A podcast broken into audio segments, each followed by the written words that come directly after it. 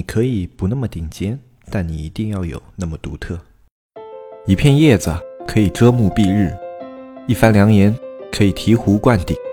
我们在前方披荆斩棘，希望后来者一帆风顺，共享商业智慧，共享创业成功。欢迎收听本期纸木淘宝内训。大家好，欢迎收听本期不专业、不理性、不严肃的大型娱乐淘宝经验分享节目，我是鸽子王黑泽。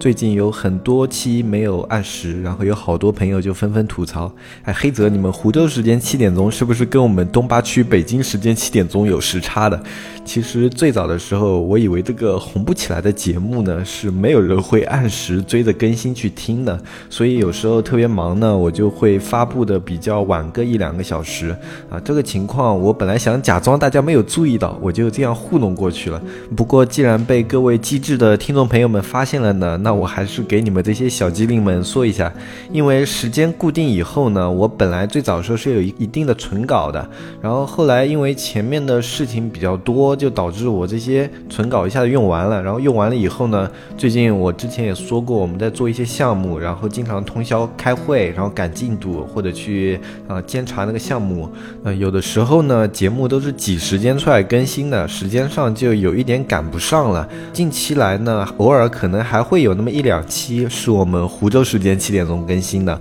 大家如果一早起来没有看到节目更新，千万不要意外，那肯定是鸽子王黑泽昨天又通宵了。不过我们是当天，如果这一天安排了有节目的，我们当天是一定会更新的。真的来不及呢，就可能这一天不更新了，我们也会提前跟大家打一下招呼。就如果我们没有提前说的话，当天有节目，它还是会有节目，就是会晚一点。最近呢，因为这个节目时间调整过了嘛，然后我也又重新开始存稿了。等我的存稿量比较稳定了之后呢，这种情况也会改善，就会更新的比较按时了。好了，那我知道各位机智的听众朋友们通情达理啊，听到这里一定是理解中带着关怀。那我们就差不多可以开始进入今天的主题了。今天我们来聊一聊独特性对于淘宝究竟重要不重要？独特性这个词，我想不用过多解释，就是区别于别人的特色，跟别人不一样的产品。不一样的详情，不一样的风格，不一样的文案叙述，不一样的品牌，这些都是你的独特性的标签，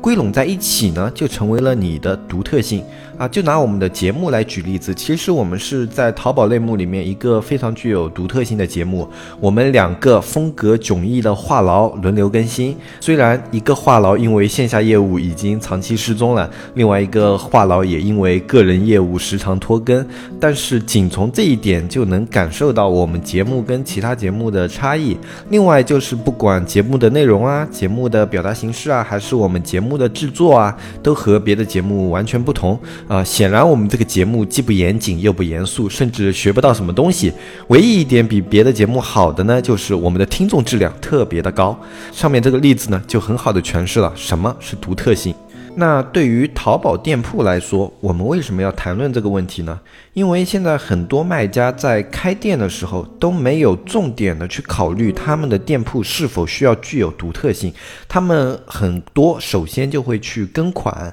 看那种爆款是什么样式的，他们就去选择什么样的式的产品，或者就跟爆款一模一样的款，不做任何改变，选择的呢都是类爆款风格。首先在产品角度呢，它就丧失了它的独特性。最后这里面很多卖家，他们还直接就用了厂家的文案，或者说直接。用了厂家的一些图片，非常的多，然后他们呢又第二次丧失了他们的独特性，最后呢你的整个店铺也没有很突出的品牌调性，也没有什么品牌风格，这就导致了只要系统筛选一下就能够把你筛选成同款，或者说筛选成相似款，而同款呢在现今的淘宝环境下是很难生存的。嗯，有一个东西可能有的新手卖家他们不知道，所以才会去这样操作，就是淘宝它在上架的时候，它针对于产品。它有个排同，就是淘宝它会根据算法给予最优的表现最好的那一款同款类的宝贝里面最好的流量扶值，而除了这一款产品之外呢，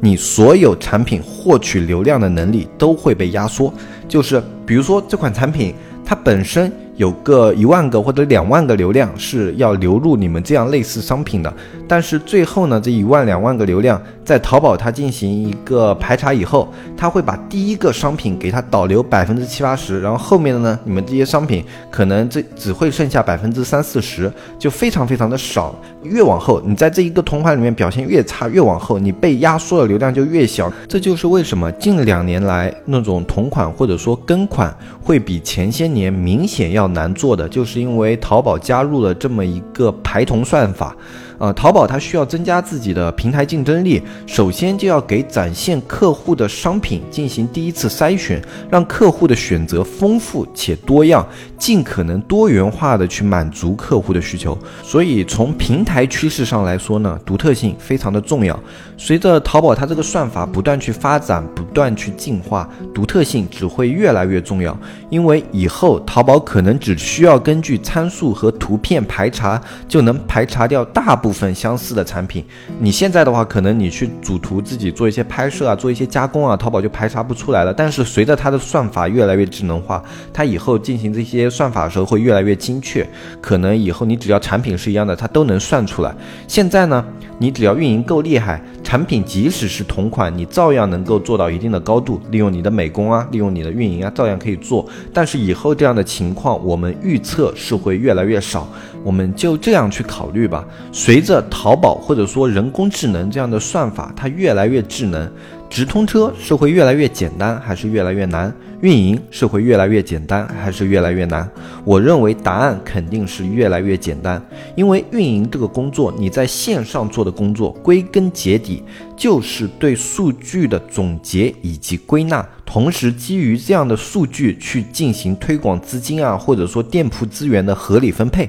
那大家都已经看过了那种阿尔法 Go 啊，跟那种。顶尖的围棋手去进行对弈，他的胜率是多么的恐怖！在这样的情况下，你们觉得以人工智能的水平和人类的水平去进行数据的统筹以及进行数据的分配，是哪一个更加具有优势？在我们预测看来，以后的直通车可能就这样的。您好。欢迎来到直通车。本次测款预计投入计划两千元，测款周期三天，请设置创意图后进行测款。啊，在测款结束以后，他就会给你做一个语音数据啊，或者说给你发一条信息，就本次测款。表现良好，建议更换创意图。系统已生成创意图优化方案，请及时更换创意，以获得更优表现。啊，或者你这个计划不行的话，他会告诉你，本次测款结果不及格，建议及时更换主推款。对于该款的投资建议百分之零。它一定是会基于它本身的智能算法以及它对于数据一个强大的分析能力，去给你进行很简单的一个操作归纳以及一个操作总结。它最后是只是需要你这个人去允许它对于这种金额投放的权限啊，或者说。他建议你去投放什么样的金额？以后的运营操作，在我们看来应该是这个样子的啊。以后的运营数据也可能是这样的，你去看一下生意参谋啊，或者去看一下店铺后台啊，它生成的可能就是已经为您生成今日运营报表。A 款产品表现良好，已向您申请直通车金额提额权限以及钻展开放权限。C 款已经一个月表现低迷，建议更换产品。然后在有活动的时候，他也会告诉你。今日可报名活动六一儿童周活动报名通过率百分之七十，建议报名产品 A F R，预计活动销售额八万元，请设置好活动报名图后进行智能报名优化。大家仔细想一想，以后的一个未来的电商环境，或者说一个运营环境，是不是这个样子的？只要它的算法越来越强大，你对数据的总结以及优化能力是很难去超过智能的。有人觉得这样的日子也许还非常的遥远，但是我不是这么的乐观，因为你想想看，二零零八年离现在只有十年，谁能想到这十年时间，我们手机的交互能够发展的这么顺利？谁能预想到就在这十年内？我们 AlphaGo 已经打败了世界最顶尖的围棋手，而围棋是公认最难的、变化最多的棋类运动。可能在二零零八年都没有人想过这样的事情，就更别说一九九八年了。一九九八年那个时候，可能所有人他们对于手机能够像我们现在这样进行操作，他们连想都没有想过。所以说，未来的五年科技会怎么样？未来的十年科技会怎么样？会给我们怎么样的惊喜？我觉得是很难预测的。AlphaGo，或者说阿里智能机器人，或者说现在腾讯云啊，他们现在这种整体的服务器算法以及这种基础的架构，我觉得都已经非常非常强大了。他们在人工智能这方面基础架构的十分完善，就像十年前的 iOS 和安卓系统。那么接下来他们的商业化、他们的广泛化，也许并不需要让我们等特别特别的久。那些你原以为很遥远、很遥远的科技，可能在明年，可能在。后年可能就在三年后就来到了我们身边，这都是不可预测的。那我们是等到他们来临了再去做调整，还是预先摆正我们的心态，按照它的趋势去慢慢的向着这个方向跟它同步的发展会更好呢？那一定是跟他们同步是最利于我们去接受它的变化以及去适应它的变化的。当它的软件越来越智能化、越来越自动化，以后的运营工作会更加的像产品经理。你需要的只是去针对你的产品去做出优化，或者说对你的产品进行定位。你能够去起到的什么数据啊、什么操作的能力啊，都会远远的被机器给甩开。那么商品的差距就会完全的来源于你本身的资金实力以及你产品的独特性。如果你的资金实力不足，同时产品又不具有独特性，那么这类店铺后期的发展一定是越来越困难的。这也是很多的互联网大佬以及 IT 界的大佬对于未来的展望。很多这类大佬他们对于未来他们是持焦虑态度的，他们认为机器将给人类社会带来。毁灭性的打击啊！这个打击并不是说什么机器它自己智能化的产生智慧，然后反过来歼灭人类，像终结者那样的。呃，他们忧虑的并不是这方面，他们是很切切合实际的，从社会角度去考虑这个问题。首先，第一。机械自动化以后，我们已经可以很明显的感受到，像流水线啊，或者说像重型机械啊，他们已经代替了很大部分的那种简单的人力资源。这是机器早期对于人力市场产生的冲击，但是它给我们的感觉并没有那么的明显，它只是让我们感觉我们以前的很多工作开始慢慢的被代替，有的工作机器可以帮我们去完成，但是随着这样的机器。越来越智能，他们代替的工作将会越来越多。那你想一想，我们人类社会的基础组成结构是什么？是不是生产方，然后工人，然后还有政府，等等等等等等这些？那么我们需要的最多的人是什么？是不是生产力？是不是就是金字塔嘛？我们就讲的直白一点，我们这个节目也不顾及什么颜面啊什么的了，就是在最底层的人是不是永远是最多的？就是这个社会的基石，最大部分的人永远是生产力阶层，然后像。资本阶层啊，或者说像掌权阶层啊，他们永远是在最上面的，占少量人口。随着这些最基层的生产力，就是这些最基层的人口，他们的工作慢慢被代替，机器的成本。肯定会在将来比人工的成本要低，因为它是一次性投入，你需要持续投入的只有什么电力啊什么什么的各种各样的。那么在这种情况下，是不是会带来一波大量的失业？就这些人根本找不到工作，我们人类将会从生产力这个角度跟机器产生一个很长时间的一个竞争，这个竞争会是非常惨烈的。也有的人持乐观态度，他们说，当这样社会进行发展以后，它一定是个持续性的过程，人类一定会有某些机器不可替代的地位存在于这个社会之中啊。我觉得这样的想法也有道理，就是总有一些事情它靠算法是没有办法去解决的，那么人类就会大量的去从事这样的工作啊。但是我觉得这样的工作量一定不会非常的多，需要这么多的人口，所以我个人是比较偏向于第一种态度的，就。就是机器的发展一定会对人类社会产生某种巨大的冲击，而运营这种工作是一定会被算法或者说智能所代替的。这就是我们从平台的角度来考虑，为什么说独特性让你活得更加持久。由黑泽和大海筹划建立的社区纸木见闻已经上线了。对社区感兴趣的朋友，可以搜索节目简介里的微信“纸木电商”的全拼，添加我们客服小安的微信，小安会给大家介绍一下我们的社区。社区的内容，我们目前包括电商运营、视觉美工、商业逻辑以及电商新闻。对社区有意见和建议的朋友，也可以反馈给小安。纸木社区期待您的加入，与您共同成长。那如果我们从买家端的角度来考虑，结果也是一样的。从买家端来考虑，其实就更加简单，就好像你去找对象，如果左边有一百个范冰冰。右边有一个李冰冰，你会挑谁呢？你会觉得，哎，左边这个范冰冰虽然也挺好看，但大家都长一样啊，挺难挑的。这时候右边一个范冰冰，哎，这个好像还挺漂亮的，眼前一亮。哎，这边我并不是说这两个人谁比谁漂亮啊，这话得罪人，我不说。可能说正常一对一比较的时候啊，范冰冰、李冰冰两个人都挺好看，不相伯仲。但是如果放在一百比一这样的大环境下的话，即使那个一可能稍逊一筹，但是它的稀有性和独特性就是会让人眼前一亮，而这个眼前一亮就是一个加分项，也就是它的独特性。如果女性听众这样听觉得不太直观的话，我们来换个例子，我们就换成一百个胡歌和一个吴彦祖。如果说两个人颜值本来是伯仲之间的，你可能觉得两个人都挺帅，但是如果你这样去想，你左边有一百个胡歌，让你去挑一个，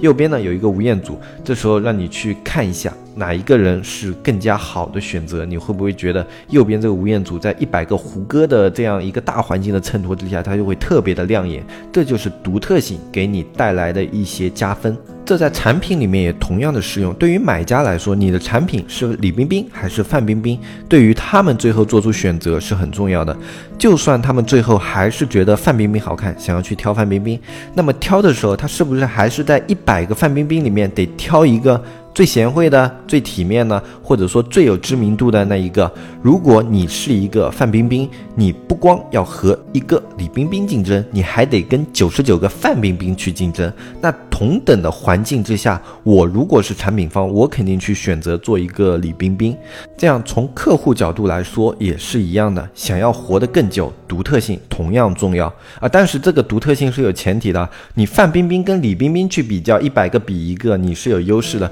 但但是如果你拿一百个范冰冰和一个凤姐去比较的话，那即便那个凤姐再有独特性，我想大部分的人还是会去选范冰冰。换到我们产品上来说，就是你的产品如果跟别人是在伯仲之间的话，那你有独特性是有优势的。但是如果你产品差了太多的话，那独特性是弥补不了这些致命的损失的。独特性呢，它是大大提升了你的机会成本，就是在你原本的环境下帮你提升你的机会成本。同同时降低你的竞争难度，那我们的产品怎么样去体现独特性呢？我们用一个很好用来举例的一个类目就是手机。这个手机呢，我不具体去说哪家店怎么怎么做，我们用它的品牌来举例子。最具有独特性的手机厂家呢，那我们国内想到的第一个，我想大部分人想到的都是小米。小米呢，我们姑且不说它的手机到底怎么样啊，我个人是一个米黑，就是我对于这个手机品牌不是抱有特别高的好感。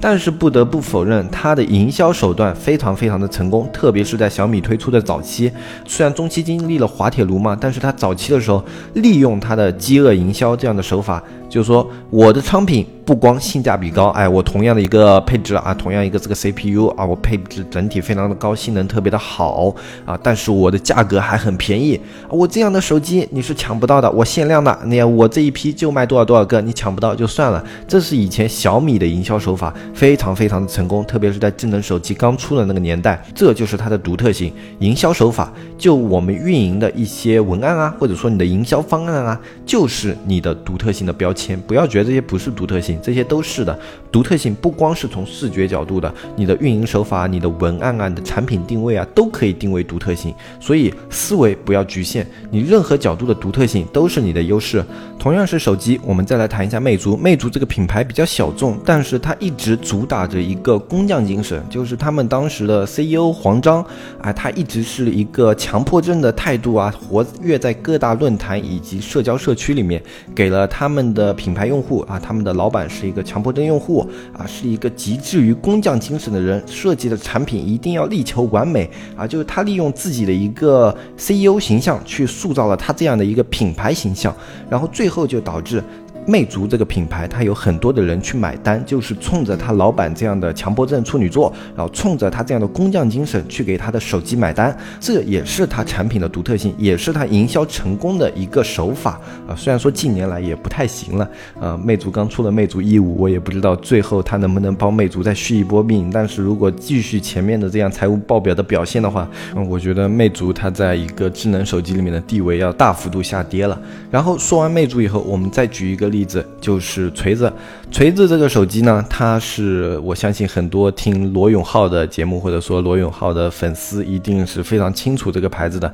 我们也姑且不论这个手机到底做的怎么样啊，我自己也是锤子用户啊，但是我对它的手机呢，不能说是一个锤粉，或者也不能说锤黑，我持中立态度。这个手机在功能性上还算好用，但是在性能上确实有一些地方存在的一些问题，比如说良品率啊，还有细节上的一些设计啊，都让人感觉不不是那么的舒服啊。但是我们这一期不是来谈手机的，我们来谈它的一个独特性。它的独特性，首先一样，它的 CEO 罗永浩，他给这个锤子手机定义了它的一个品牌形象，就是它的匠人精神啊。这是最早他去打锤子手机的时候就提出了一个，后续呢他又打出了漂亮的不像实力派啊坚果那个系列，整个系列去给他打出了这样的一个品牌形象啊。罗永浩呢，他给这个。锤子手机定义了非常多的东西，但是归根结底呢，它最后的品牌亮点有两个，一个是锤子的发布会啊，史上第一手机发布会啊，绝对是让你看的热血沸腾，东半球第一好用的手机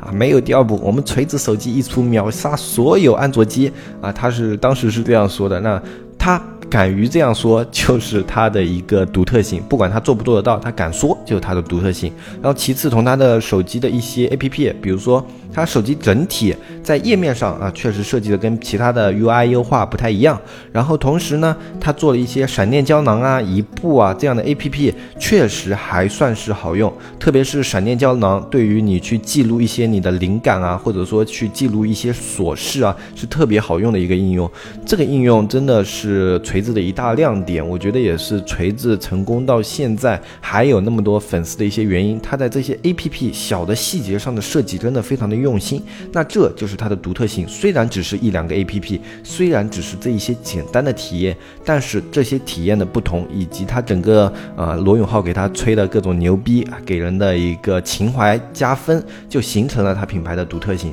这就是从运营角度以及产品本身的角度去。加的一些独特性，那我们最后再说一个手机品牌叫一加，这个手机呢，它跟小米比较像，主打的呢是性能性价比，就同样的一个价格，它的性能配置非常的高，然后整体的一个品牌的形象也还不错，然后它在国内呢，它不会用大力度去营销它在国内的什么什么饥饿啊，或者说去营造这些买不到的这样的一个氛围，它呢是去啊营销自己在国外的形象，它是说。啊，我们一加手机在印度啊，多少多少人排队啊，在美墨西哥有多少多少人排队，在欧洲有多少多少人排队，所有的一加的那个线下店啊，各种那种排队的图片啊，一堆外国人在门口领这样的图片就发在那种网上，哇，中国人看哇，这手机外国人都这么信任，知名度都这么高啊，那肯定是很好，然后就形成了它这个一加这个品牌，它有一定的市场，然后在作为一个后起之秀，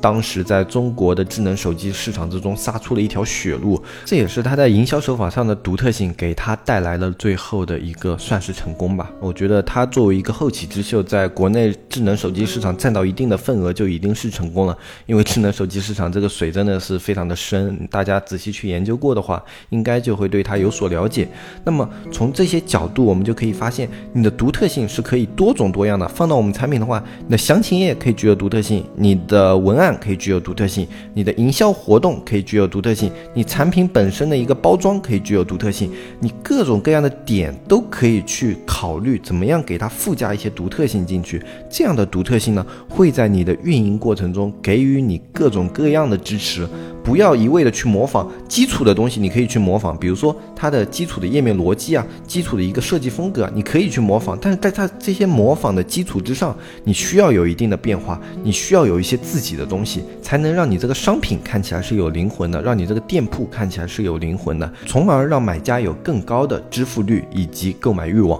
那今天我们这一期节目就说到这里，我是鸽子王黑泽。有时间的朋友呢，可以看一下我们下方的详情。我们现在各种各样的业务啊，以及我们社区能够提供的一些服务啊，都写在了这些详情之上。如果你有兴趣的话，加一下我们详情里面的微信，就可以找我们小安具体了解。下一期我们不见不散，拜拜拜拜拜。